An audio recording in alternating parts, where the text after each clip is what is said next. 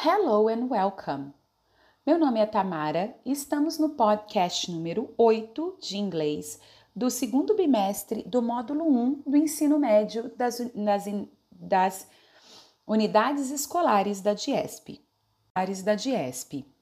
Nosso objetivo nesta aula é falarmos sobre o verbo can para expressar habilidade.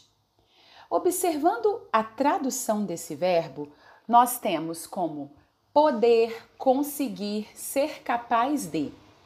Na nossa, primeira, na nossa orientação de estudo, nós temos duas figuras, uma escrito She can swim e a número dois com a frase She can't swim. Can, portanto, é a forma afirmativa desse verbo modal e ele sempre vem seguido de um outro verbo especificando uma ação. I can drive, eu sei dirigir. I cannot drive ou I can't drive, eu não sei dirigir.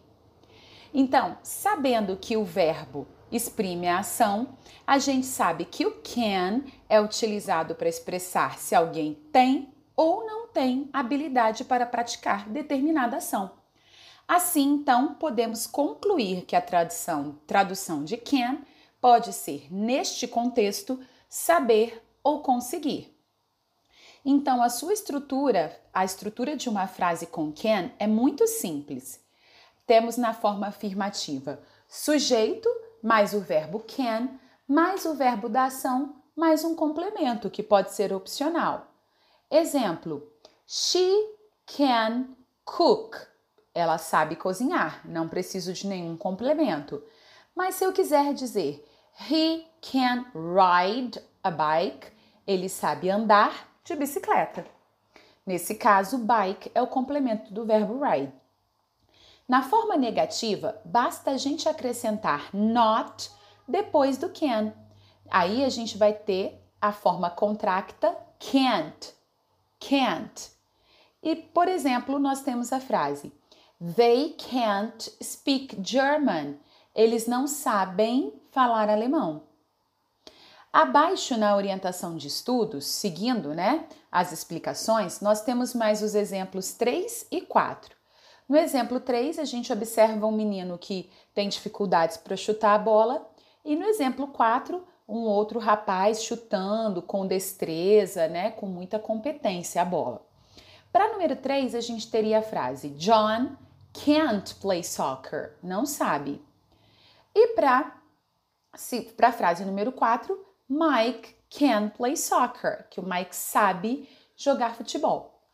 Vale a gente ressaltar que o verbo que vier depois do can nunca pode ter nenhuma alteração. Não tem S, não tem ING, não tem ED, não tem to antes dele é sempre o verbo na sua forma básica, na sua forma de infinitivo, sem to. Vamos analisar então as questões da seção Let's Practice dessa aula. Assinale a alternativa que melhor representa a figura abaixo.